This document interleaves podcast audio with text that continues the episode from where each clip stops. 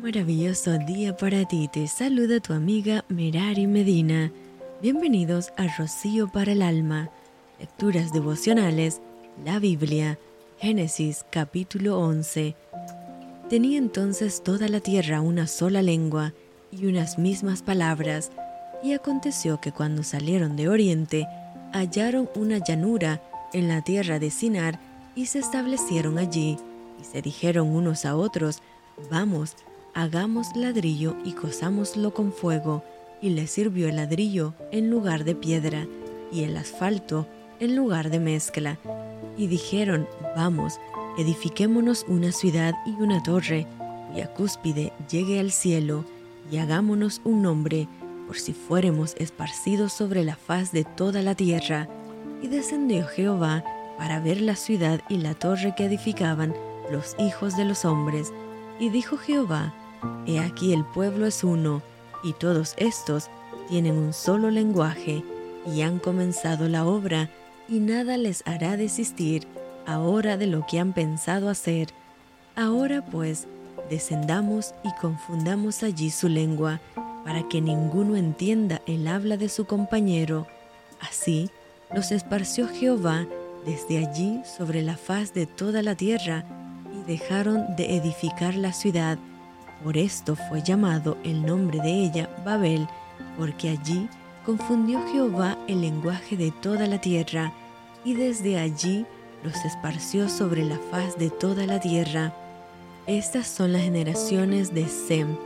Sem, de edad de cien años, engendró a Arfaxad, dos años después del diluvio, y vivió Sem, después que engendró a Arfaxad, quinientos años, y engendró hijos e hijas. Arfaxad vivió 35 años y engendró a Sala, y vivió Arfaxad después que engendró a Sala 403 años y engendró hijos e hijas. Sala vivió 30 años y engendró a Heber, y vivió Sala después que engendró a Heber 403 años y engendró hijos e hijas. Heber vivió 34 años y engendró a Peleg y vivió Eber después que engendró a Peleg 430 años y engendró hijos e hijas. Peleg vivió 30 años y engendró a Reu, y vivió Peleg después que engendró a Reu 209 años y engendró hijos e hijas. Reu vivió 32 años y engendró a Serug, y vivió Reu después que engendró a Serug 207 años y engendró hijos e hijas. Serug vivió 30 años y engendró a Nacor. Y vivió Serug después que engendró a Nacor 200 años y engendró hijos e hijas. Nacor vivió 29 años y engendró a Tare. Y vivió Nacor después que engendró a Tare 119 años y engendró hijos e hijas. Tare vivió 70 años y engendró a Abraham, Anacor y Arán. Estas son las generaciones de Taré. Taré engendró a Abraham, Anacor y Arán, y Arán engendró a Lot, y murió Arán antes que su padre Taré en la tierra de su nacimiento, en Ur de los Caldeos, y tomaron a Abraham y Nacor para sí mujeres.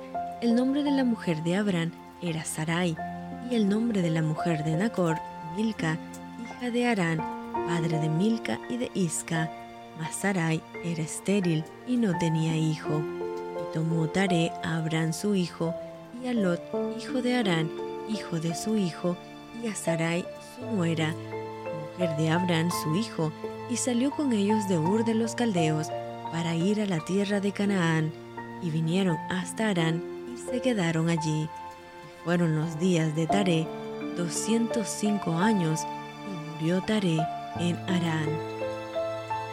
Esto fue Rocío para el alma. Te envío con mucho cariño, fuertes abrazos tototes y lluvia de bendiciones.